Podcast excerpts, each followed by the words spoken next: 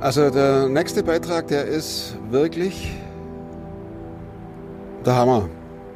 Und zwar berichtet mein Gast davon, wie seine Frau ins Krankenhaus kommt, schwanger, endlich kommt das Kind und waren ein paar Komplikationen bei der Geburt. Er fährt nach Hause, ruft seine Kumpels an, die Eltern, Verwandtschaft und erzählt, wie es war und dass sie einen tollen Sohn haben und alles gut gegangen ist.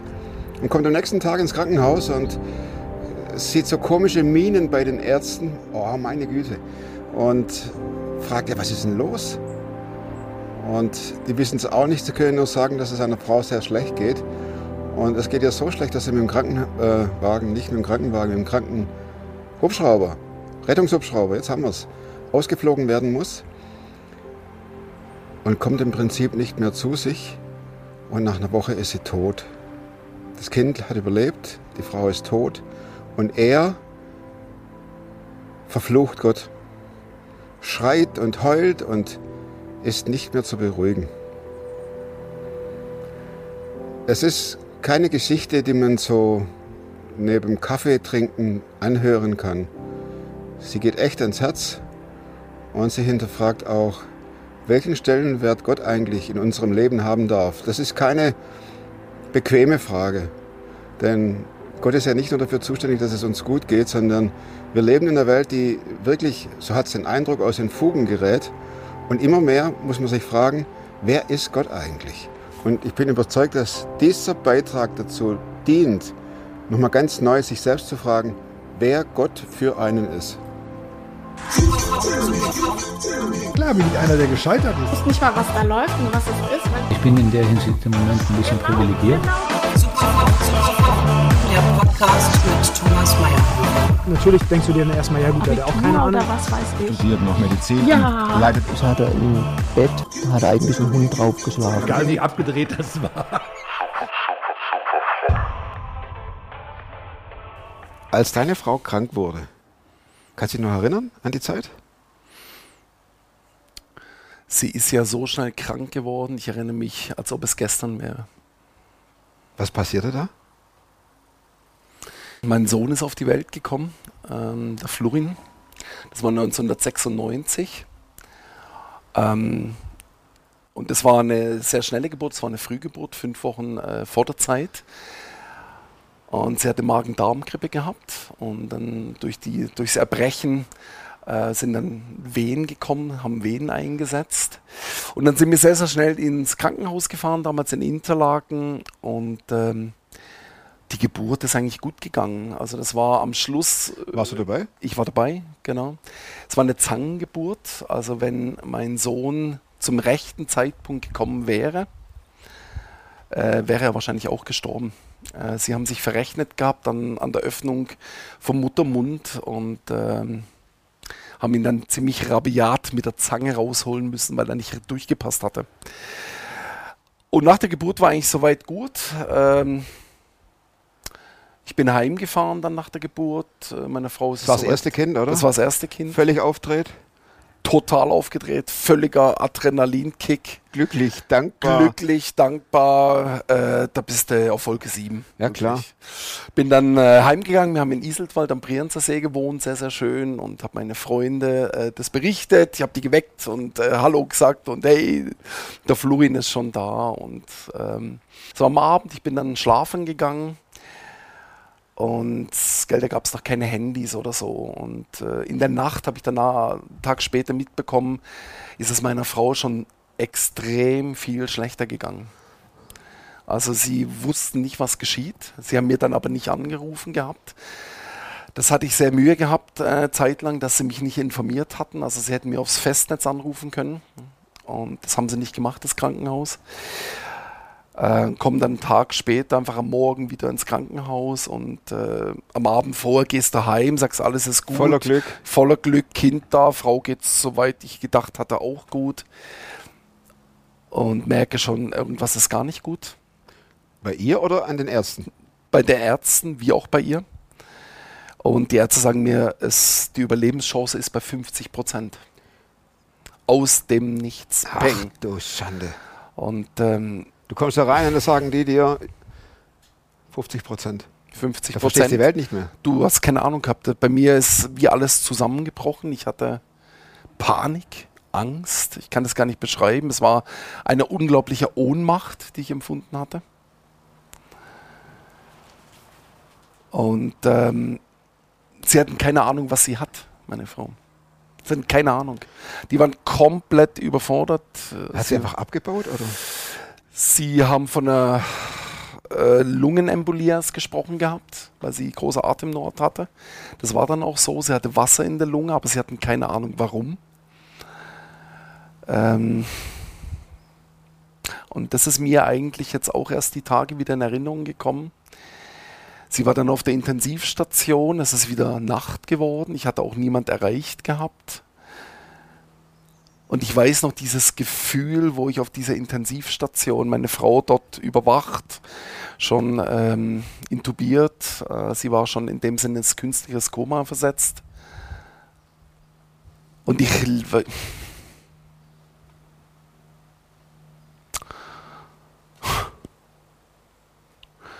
Ich lieg dort auf dem Boden, verstehst du, Tommy? Ich, das ist mir erst jetzt die Tage wieder gekommen. Ich habe das wie verdrängt gehabt vor dem Interview. Und ich schreie zu Gott und ich heule und ich Mach lieg- was, mach was. Mach was, was, was passiert hier? Ich hatte niemand erreicht, gell? Handy, es war mir noch handylose Zeit, da erreichst du nicht einfach jemand auf dem Festnetz. Ich habe mich so unglaublich verlassen gefühlt, das kannst du dir gar nicht vorstellen. Und rechts oder links von dir liegt die Frau Ja, im künstlichen Koma. ja, genau. Und dann ist es, ähm, gell, das war, das ist ein kleines Krankenhaus, nicht so bekannt. Und äh, in der Schweiz gibt es eine Universitätsklinik, das Inselspital heißt es. Und sie ist dann verlegt worden mit äh, der Rega, mit der Flugwacht, also mit dem Hubschrauber. Und ist dort auf eine Spezialabteilung gekommen, dann im Inselspital. Und ähm, die gleiche Überforderung dort festgestellt von den Ärzten. Sie haben nicht erkennen können, das war eine kerngesunde Frau, Iris. Kerngesund. Die haben keine Ahnung gehabt, was da geschieht. Und nach sieben Tagen ist sie gestorben in meinen Armen. Weg.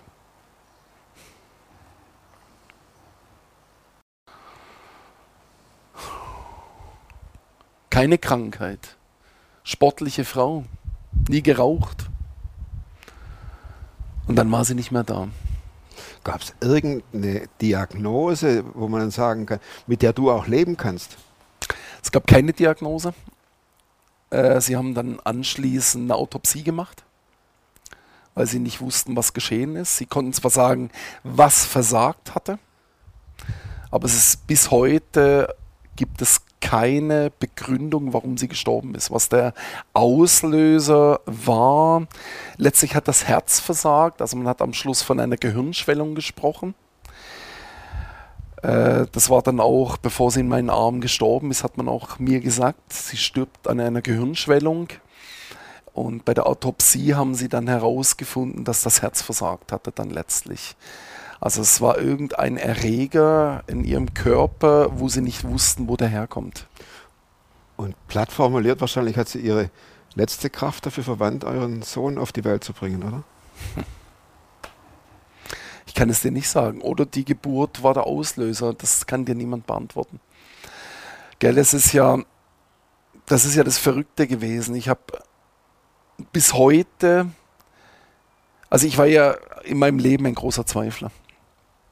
Das Leben lang. Ich habe äh, an Gott gezweifelt. Zweifel am Gott oder am Leben oder an vielem, am Leben, an Gott. Ich habe es nicht verstanden. Ich habe schon als kleines Kind habe ich mir Fragen gestellt. Ja, für was ist das? Ich habe wie schon als kleines Kind den Anfang und das Ende gesehen. Und ich habe Gott gesagt, was soll das? Also für was bin ich denn überhaupt da? bist du christlich aufgewachsen? Ich bin christlich aufgewachsen, habe äh, ganz, ganz tolle Eltern gehabt. Sehr liebevolle Eltern, die äh, Kriegsgeneration war, den Krieg erlebt hatten.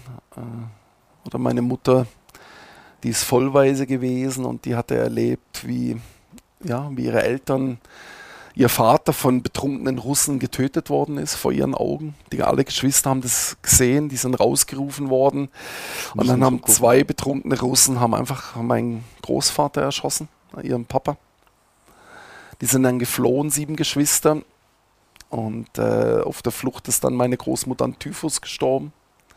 Und die sind als Flüchtlinge nach Süddeutschland gekommen. Also ich habe, äh, wo ich die Wohnung von meinen Eltern geräumt hatte, noch den Flüchtlingsausweis gefunden. Und das hat mich sehr berührt. Also ich bin eigentlich auch ein Flüchtlingsnachkommen.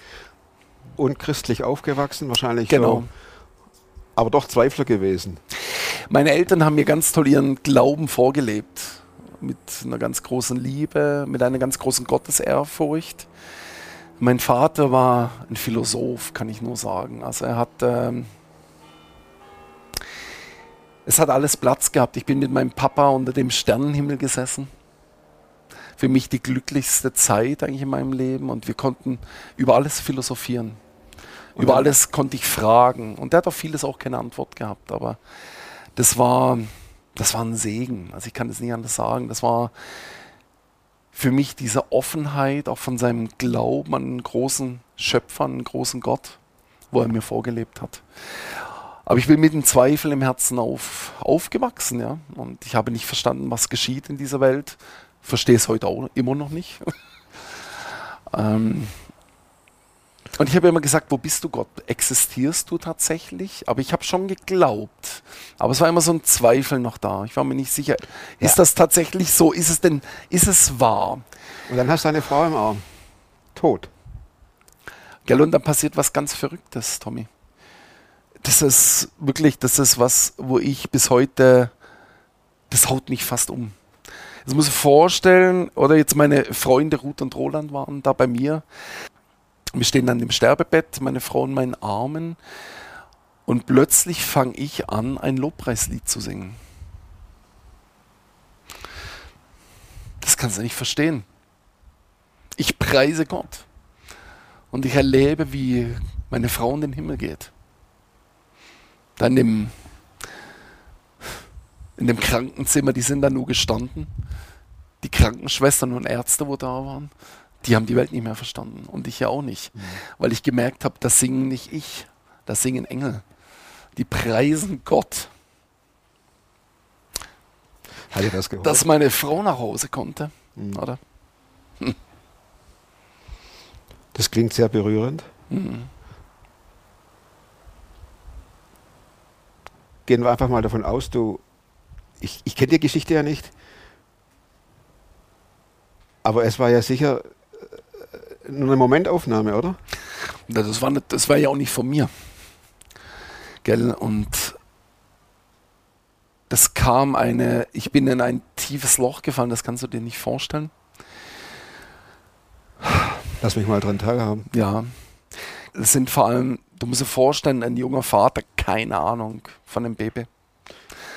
Bist du sowieso schon als junges Ehepaar völlig gefordert, sag ich mal, wenn du zusammen das erste Kind bekommst.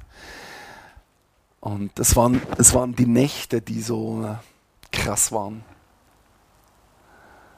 Ich habe die Nächte wirklich durchgeschrien wie ein abgeschlachtetes Tier. Ich habe geschrien in der Mietwohnung, wo ich war, wo ich gestaunt habe eigentlich, dass die Vermieter nicht runtergekommen sind, die haben oben dran gewohnt. Ich hatte das Gefühl, ich, ster ich sterbe. Ich hatte so einen Schmerz in mir drinne. Und immer, wenn das war, und das war ohne Ausnahme so, ich habe Gott verflucht. Ich habe ihn angeflucht. Ich habe ihn angeschrien. Und das, mein Glaube war komplett weg. Der war komplett eliminiert. Kein Glaube mehr vorhanden. Aber ich habe ihn angeschrien. Und immer, wenn das war, bin ich in eine Ruhe hineingekommen. Beim Fluchen oder beim Schreien? Nach dem Schreien. Ich bin, ich habe erlebt, wie ich in Gottes Schoß lag. Körperlich gespürt. Immer nach diesen, ich weiß nicht, wie lange das gegangen ist, halbe Stunde, Stunde, wo ich geschrien und geflucht habe und mich wie tot gefühlt hatte, bin ich in Gottes Schoß gelegen, körperlich gespürt. Ich habe seine Arme gespürt um mich. Aber es war ja dann doch so, das ist rein, ach, das ist ja Theorie. Ne? Also dann spürst du die Nähe Gottes, wie er dich tröstet. Es steht ja in der Bibel auch, wie eine Mutter ihr, ihr, ihr Neugeborenes tröstet Genau, und, genau. oder ihr Kind tröstet. Und doch war das nur auch wieder eine Momentaufnahme, weil der Schmerz ja so groß war. Und also es war ja ist schon paradox. Trost trotz ähm, Verfluchen. Und da habe ich was gemerkt. Mein Glaube ist nicht von mir abhängig. Also ich habe erlebt, mein Glaube war weg, aber Gott hat mich gehalten. Und ich habe dort erkannt, Tommy, in diesen Monaten des unglaublichen Schmerzes, dass Gott real ist. Ich kann heute sagen, ich bin ohne Zweifel frei von jeglichem Zweifel an Gott. Ich habe keinen Zweifel mehr. Für mich ist Gott real. Für mich ist Jesus Christus, sein Sohn, in, in dem, was ich erlebt habe, so spürbar gewesen. Also ich habe erlebt, mein Glaube war weg, aber Null. Gott hat null. Also Minus. Mi- Minusbereich, Ja, Gefrierzone. Also weg ist das, Ja. verflucht ist Minus. Genau, ist Minus. Ja. Und ich habe erlebt, dass Gott mich gehalten hat. Also ich habe erlebt, dass Glaube ein Geschenk ist und dass Gott mich nicht loslässt, obwohl ich ihn massiv verflucht habe. Wie lang ging die Fluchzeit? Das ging, das weiß ich nicht mehr ganz genau. Ich sag mal acht Wochen etwa. So, so diese ganz, Volle ganz Kanne, intensive Zeit, wo ich einfach, ich habe Gott gehasst für das, was er mir angetan hat. Das Wunder war, äh, der Florin, der war sehr ein zufriedenes Baby. Das war eigentlich wirklich ein Wunder, gell? Ich habe wirklich laut geschrien. Er ist nie erwacht in der Nacht. Nie, wenn das war.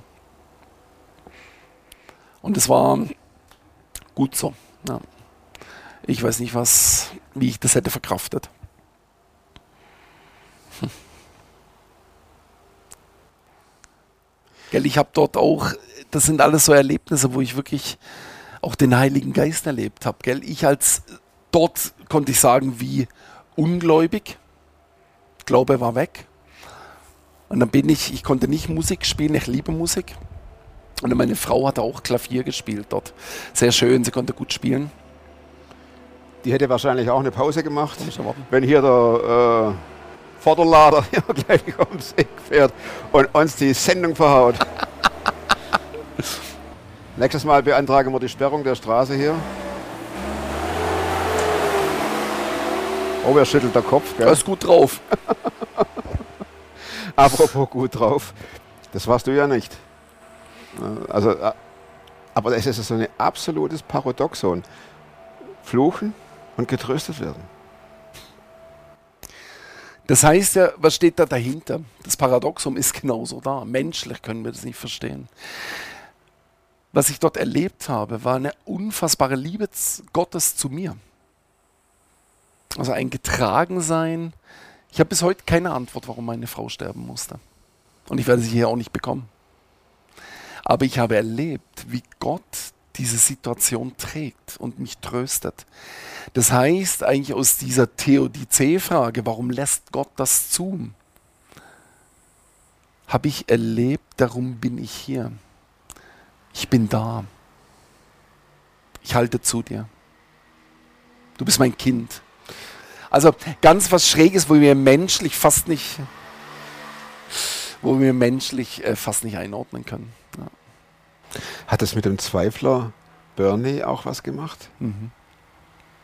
Ich bin kein Zweifler mehr. Ich Das kann ist schon heute, genau, gell? es ist Also- wirklich, es ist, es ist, wer mich kennt, der kann das fast nicht glauben. Gell? Als ich zweifle heute nicht ansatzweise mehr an Gott. Gott ist für mich sowas von real. Das kannst du dir, es kann, es, man kann sich nicht vorstellen. Ich habe durch das, durch diesen Tod von meiner Frau, habe ich so eine Gewissheit von diesem großen Gott erhalten, wenn du in den Armen Gottes liegst, obwohl du ihn gerade in aller Form, also schlimmer kann man jemand nicht beschimpfen. Und er hält dich und ich spüre, spüre körperlich, wie ich getragen werde. Das ist, das, äh, das kann ich bis heute mich berührt. Ich vermisse das manchmal. Ich vermisse nicht diesen Schmerz. Aber diese extreme Abhängigkeit, die ich dort erlebt hatte, das vermisse ich heute manchmal. Weil gell, jetzt hat man wieder manches im Griff. Manches läuft, manches funktioniert und plötzlich verliert man Gott wie ein bisschen aus den Augen. Und das ist schon das, wo ich immer wieder auch mich erinnere und weiß, was ist wichtig in diesem Leben, oder? Das hört sich so ein bisschen an, wie man wünscht sich hin und wieder eine schlimme Situation, damit man Gott wieder mehr spürt. Kann man das so sagen? Ich glaube, ich würde es wie anders ein bisschen formulieren. Ich wünsche mir nicht das Schlimme, aber ich wünsche mir Schwachheit vor dem Thron Gottes. Also, dass ich in meinem Alltag loslasse. Also, ich bin auch in, meine Lebenssituationen sind bis heute nicht alle rosarot. Es gibt Situationen, die sind sehr schwierig. Und ich bin auch dran, heute zu sagen, ich begebe mich vor Gottes Thron braucht dort auch wieder Hilfe von Gott, weil ich schaffe das oft nicht. Und lass los und sag, schau, Vater, ich brauche dich, ich brauche deine Nähe. Aber, Aber nicht mehr fluchend, nein, sondern loslassend. Ja. Wie funktioniert Loslassen? Ich meine, als deine Frau starb, musstest du ja ganz praktisch loslassen. Hm.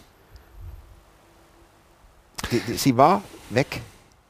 Da lässt man was los. Und da muss man was loslassen. Du hast ja reagiert wie jemand, dem man das Wichtigste weggenommen hat. Das Rebelliert. So, ja. Und wie lässt heute los? Muss man da wissen, was man hat? Oder? also gute Frage. Ich kann vielleicht ein Erlebnis erzählen. Ich hatte vor einigen Jahren hatte ich Burnout-ähnliche Symptome aus verschiedenen Gründen heraus. Und ähm, ich hatte erlebt, wie ein halbes Jahr war ich innerlich wie abgestorben. Ich hatte keine Lebensfreude mehr, ich keinen Lebensmut mehr. Und ähm, ich hatte damals, äh, waren wir in den Ferien noch, das war erlaubt vom Arzt. Und da hatte mich ein äh, Freund kontaktiert aus Schweden, ein Musiker, ich bin so in der Musikszene aktiv und hat geschrieben, du Bernie, kommst du, wir haben ein Konzert in der Schweiz, kommst du auch? Würde mich freuen, dich zu sehen. Da habe ich gesagt, ja, sehr gerne. Und ähm, auf dem Festivalgelände dann standen Wohnwagen, das war ein christliches Festival. Und es stand ein Seelsorgewohnwagen, äh, Playstation, so mit dem Logo der Playstation beschrieben. Das fand ich noch ganz frech. Äh, und da hat Gott schon zu mir geflüstert, geh mal da rein. Und er hat gesagt, na, kein Interesse, ich will Party, oder? Vergessen. Kannst total vergessen, dass ich da reingehe, oder? Ja, ich will vergessen. Ja, ja, genau. Ja, ja, genau. Genau. Aufkochen. Genau. Am Abend, der hat das ein paar Mal am Tag hat er das geflüstert, äh, kurz vor dem Auftritt von meinen Freunden. Äh, war sehr deutlich, es war nicht mehr geflüstert. Er hat gesagt, geh in den Wohnwagen.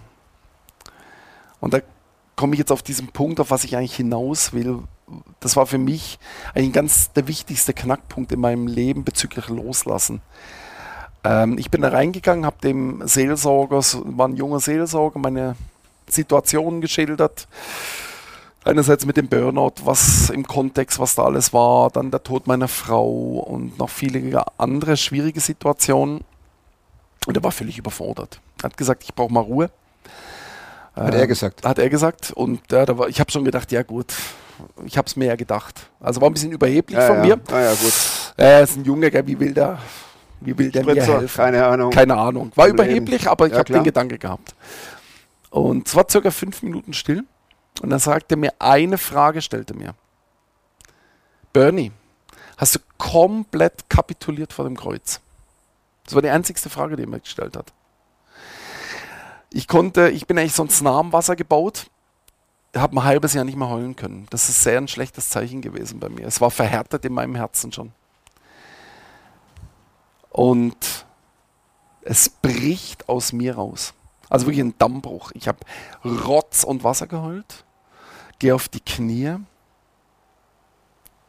und erlebe, wie ich vor dem Kreuz, ich habe dem Seelsorger auch gesagt, jetzt weiß ich, warum ich da bin, habe ich ihm noch gesagt, und erlebe, wie ich vor dem Kreuz im Dreck liege, splitternackt, komplett verdreckt und alles von meinem Vater im Himmel empfange. Von diesem Christus, von diesem lebendigen Gott. Alles zurückkommt.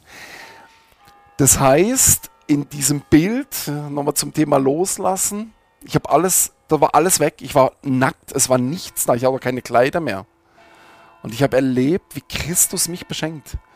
Ich habe erlebt, wie Erdfülle in meinem Leben ist.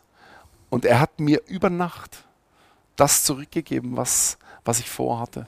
Lebensfreude, Lebensmut. Also das heißt, der Zerbruch, den ich dort erlebt hatte, ich bin komplett zerbrochen vom Kreuz. Ich war komplett schwach und habe gesagt, Vater, nur durch dich kann ich. Also ich habe alles losgelassen, habe ich wie ein Geschenk erhalten. Und da ist ein Geheimnis dahinter. Ich habe das ja selber auch nicht können. Das war ja, ich bin ja völlig überfordert mit dem. Aber ich habe erlebt, wie Jesus Christus dort mich einfach beschenkt in einem Übermaß, oder? Wenn jetzt Leute das sehen, oder sie sehen es, kann ich mir vorstellen, dass es nicht wenige gibt, die, sagt, die sagen, wenn mir das passiert wäre, dann wäre ich der geistliche Überflieger. Dann könnte kommen, was will. ja, im Ernst. Ja, ja, genau, also, genau. Du, genau. Selbst im, im, im, Mhm. im Leid und im Tod noch von Gott umarmt zu werden äh, oder äh, am, am, am Sterbebett zu singen, nicht du, zu fluchen, umarmt zu werden. In so ein Gott flüstern zu hören, zu sagen, Porti, und dann doch reinzugehen und dann zu zerbrechen, da könnte man ja wirklich denken, was wirft diesen Typ noch aus der Bahn? Ist das Theorie? Meine Frage.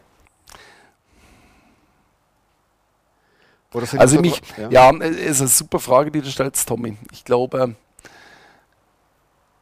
oder wenn, wenn ich es mir anmaßen würde, zu sagen, es hat irgendwas mit mir zu tun, das wäre dann die Frage von, ich bin eben geistlicher Überflieger. Oder? Das heißt, ich war ja doch der Starke in der Situation. Ich hatte doch die breiten Schultern. Ich, hab der, ich bin der gewesen, der es ähm, ausgehalten hat und eine Richtung eingeschlagen hatte. Ich durfte das erkennen. Das wären ja so Sätze dann, oder? Richtig. Und da hat Gott mich schon ziemlich zurückgehalten, dass ich gar nicht in die Richtung gegangen bin. Also, weil ich bis heute in einem, ja, so, seitdem das passierte ist, habe ich noch so krasse Lernprozesse gemacht, auch jetzt gerade in, in intensiven Prozessen dran, wo ich merke, es kommt nicht. Aber die Gefahr immer wieder besteht, und das kenne ich. Ich habe es ja doch im Griff. Mehr so dieses Leben. Ja, oder man denkt vielleicht auch, naja, wenn mir das wieder beschissen geht, dann schenkt er mir wieder der offene Himmel, der göttliche Vater. Wie so eine Gleichung. Ja, ja. Genau. Aber du sagst jetzt, das ist es nicht. Nee. Was ist es dann? Ich kann nur einen Begriff sagen, das ist Gnade. Und Gnade ist ein unverdientes Geschenk. Das heißt, ich habe keine Ahnung, wann ich es bekomme. Ähm, und ich denke, ein Geheimnis dahinter liegt, das klappt bei mir manchmal und manchmal klappt es überhaupt nicht. Dass ich immer wieder, ich sitze oft am Morgen in meinem Sessel, ich habe so ein bisschen eine gemütliche Höhle eingerichtet daheim und gucke auf ein Kreuz, wo ich äh, konstruiert habe und ähm, schaue auf das Kreuz und sage, Christus, nur durch dich kann ich. Ich bin überfordert mit diesem Leben. Also es hat viel mit dem Erkennen von, von Schwäche zu tun. Aber wenn ich dann schon wieder stolz drauf bin, dann ist es, dann ist es schon wieder hinfort. Also es ist ganz ein zerbrechliches Gefäß. Das heißt, es ist wie ein Geschenk, dass ich die Erkenntnis vors Kreuz bringen kann, ist schon wieder ein Geschenk von Gott an mich. Weil ich in dem Moment, wenn ich das so platzieren kann, erlebe, wie er mir ganz besondere Begegnungen schenkt. Das- weißt du ein bisschen, was ich meine? Ja, ja, ich- klar. Ähm, ich dachte nur an deine an dein Anfangsstatement, Ja, wo du ja sagtest, dass du mit dem Papa in der Nacht draußen warst und hast die Sterne angeguckt. Mhm. Und dass er schon dir gesagt hat, ich kann dir nicht alles erklären. genau, Das zieht sich ja durch bei dir. genau. Würdest du sagen, du bist immer noch ein Sinnsucher?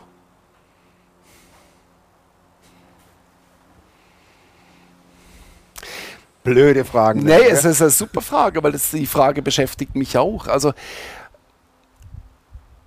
also ich bin immer noch in den Fragen immer wieder auch drin, dieses Geheimnis vom Leben, wo ich nicht verstehe. Für mich selber kann ich heute sagen, ich habe den Sinn gefunden, dass ich sage, Christus hat in mir und durch meine Dummheit und meine Schwäche und meine spezielle Persönlichkeit immer wieder Sachen bewirkt. Und das staune ich. Und da merke ich, da ist ein Sinn dahinter. Mir hat einmal ein Pastor vor Jahren in einer Predigt gesagt, der Sinn des Lebens ist, Gott zu ehren. Und ich kann so sagen für mich, und das klang sehr fromm, aber ich, da liegt ein großes Geheimnis für mich dahinter. Also wenn ich Gott die Ehre gebe mit meinem Leben oder probiere jeden Tag ihn zu ehren, indem ich sage, Vater, ich, ich ehre dich, ich bin überfordert mit dem Tag eigentlich, weil ich eben den Sinn im Ganzen nicht so ganz erkenne. Kann man vielleicht dort schlüssig machen, aber ich möchte dir heute die Ehre geben, weil du mein König bist. Und weil ich erkannt habe, ich lag in deinen Armen. Also das ist ein Riesengeschenk. Ich tue mir immer wieder dieses Bild, ich bin in seinen Armen. Also es ist real. Es War ist das seither nochmal so? Nein, habe ich so nicht mehr erlebt. Aber das waren diese Wochen. Ich habe sehr Gottes Nähe erlebt, aber das Armhalten so in dem Ausmaß nicht mehr, nein.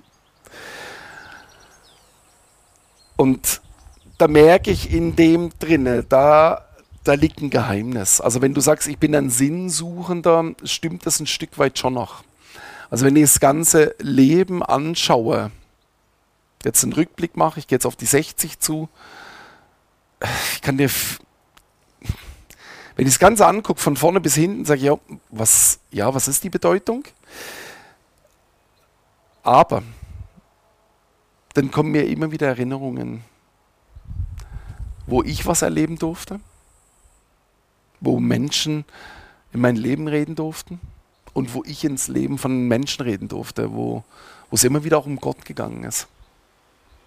Und dann kann ich sagen, ja, es hat Bedeutung. Es hat Bedeutung bekommen, wenn ich an all dem festhalte. Ich sag mal, Job, Erfolg, ein Haus besitzen, Auto, so die Standards, wo man immer nennt. Wenn ich mich so an dem, oder Familie, Ehe, alles an dem festhalten würde, weil das ist irgendwann vergänglich, dann würde ich aus meiner Sicht eigentlich keinen Sinn erkennen. Weil ich dann sage, macht es denn Sinn? Wir kommen und wir gehen und was war es das dann? Aber wenn ich den Sinn darin erkenne, Gott zu dienen und ihm zu ehren, bekommt eigentlich all das, was ich tue, auch einen tieferen Sinn. Und das ist so ein bisschen das, was ich von den letzten Jahren so ein bisschen als Erkenntnis gewonnen habe. Aber auch nicht immer gleich unterwegs bin. Aber das ist mal so grundlegend, das, wo ich merke, das habe ich schon ein bisschen was gelernt. Ja. Denkst du noch oft an deine Frau? Es gab eine Zeit, wo es besser war. Und natürlich, wenn so Interviews sind, denkt man schon dran zurück. Jetzt kommt er schon wieder, gell? Der weiß doch Aber- ganz genau. Aber es ist, Der weiß doch ganz genau. Und ganz wichtig, Kopfschütteln. Immer, immer Ja, ja, genau muss ich aufregen, Kopfschütteln. ja. Ist gut. er, er, es ist ein kleines Sträßchen, zwei Sekunden Umweg, wo ganz breit ist, könnt ihr hochfahren. Aber dann kommt er ja nicht auf den Film. Nochmal, also mit einer. Äh, das, sprichst du noch mit deiner Frau so? Nee, das mache ich nicht. Habe ich noch nie gemacht. Das habe ich am Anfang, ähm, habe ich das mal gemacht gehabt, ganz, ganz die ersten Tage. Das habe ich nie getan, weil ich auch nicht, weil ich weiß, sie redet nicht zu mir. Sie ist woanders. Wo ist sie? Ich sag, sie ist bei Gott. Mit ganz War tiefer eine Überzeugung. rhetorische Frage, aber Ey, ist mir klar. es, ist immer, es ist immer so schön zu hören. Sie ist im Himmel. Sie ist definitiv im Himmel. Ich habe sie sogar dort. Ja, das kann ich vielleicht auch. Vielleicht passt das gerade. Das habe ich sonst noch nicht erzählt. Aber, gell, das war zwei Tage nach dem Tod von meiner Frau. Und ich habe Gott gesagt, da habe ich noch eigentlich wie geträumt gehabt. Ich habe Gott gesagt, Herr, schenk mir nochmal, dass ich sie nochmal spüren darf auf meinem Körper, Ach. dass ich sie nochmal halten darf. Und ich erwache am Morgen und ich habe auf meinem An ähm, Schlafanzug habe ich einen Abdruck von ihr. Das war komplett platt gedrückt. Und ich sehe sie in den Himmel gehen. Ich sehe sie, wie sie in den Himmel hochgeht. Schöner kann man einen Film nicht aufhören. Bernie. Ja. Wer ist denn Gott für dich? Der Schöpfer dieser Welt. Er ist für mich ein großer Gott. Ich habe Ehrfurcht vor Gott. Und gleichzeitig weiß ich, dass ich in seinem Schoß gelegen bin. Und ich weiß, was er für eine Liebe für mich hat, wenn er seinen Sohn Jesus Christus für mich ans Kreuz gegeben hat und ihn hat auferstehen lassen. Dann weiß ich, was ich für einen liebenden Gott habe. Und Gott ist alles für mich. Ja, Vielen Dank. Kann ich meine vier Popelschlussfragen noch stellen? ja klar. Meine su- vier super Fragen, das sind schon wichtig. Äh, ich fange mal ganz leicht an, Bernie, und zwar die Frage nach, gibt es ein Buch, das du nicht nur einmal gelesen hast, sondern zweimal? Oder dreimal? Oder viermal? Nicht wie bei Räubers. Nicht, wie wir, das hatten wir auch schon. Das Fantastisches Buch. Schon. Ich liebe das. Oh, kein Internet. also nicht wie bei Räubers. Äh, Genau. Oh, kein Internet. Wir sind doch hier in der schnellen Schweiz. Ja, hier, wir sind in einem schönen Dorf in den Bergen. Ja, es ist herrlich hier. Es ist herrlich hier. Ne? Aber ich, ich, ich gebe ich geb dem Internet noch eine Chance. Nicht wie bei Räubers. Guck mal, das war meine Schuld. Ich hatte das Roaming aus. Genau das. Also ich, ich war schuld. Ich habe Wunderbares Buch, jedem zum Empfehlen. Nicht wie bei Räubers. Also, das wär, hatten wir jetzt geklärt, dass ich schuld war. Ähm, wozu kannst du heute leichter Nein sagen als noch vor fünf Jahren?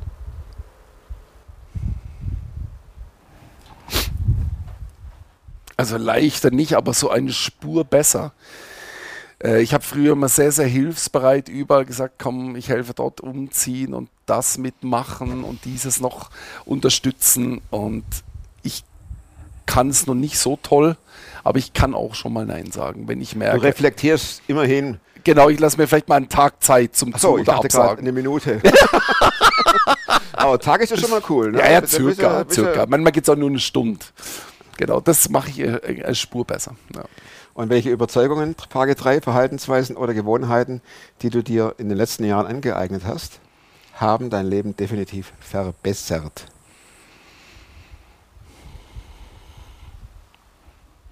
Es geht nichts ohne die Gnade Gottes. Ich dachte jetzt Motorradfahren. Also ich sagen, ja, das ist natürlich was Schönes. Ja. Ja, also du musst nicht, äh, Genau. sondern einfach ganz praktisch. Also Motorradfahren habe ich jetzt mir erst gegönnt und das ist was Wunderbares. Ja.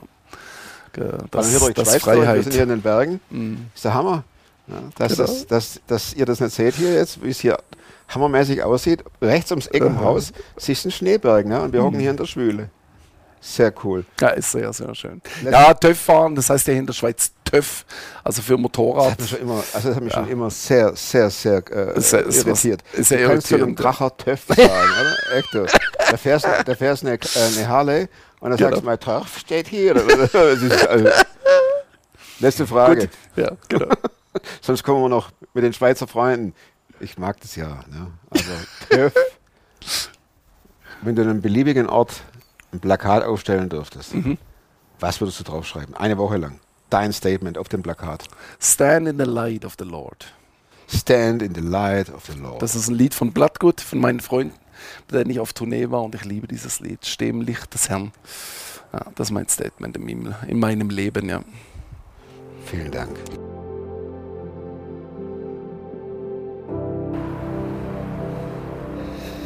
Vielen Dank fürs Zuschauen. Da will es gar nicht zerreden. Hinterlasst dem Bernie dicke, fette Daumen, teilt den Film und wenn er es noch nicht gemacht hat, abonniert den Kanal. Nächste Woche kommt ein neuer Film. Und bis dahin bleibt oder werdet super fromm. Macht's gut. Tschüss.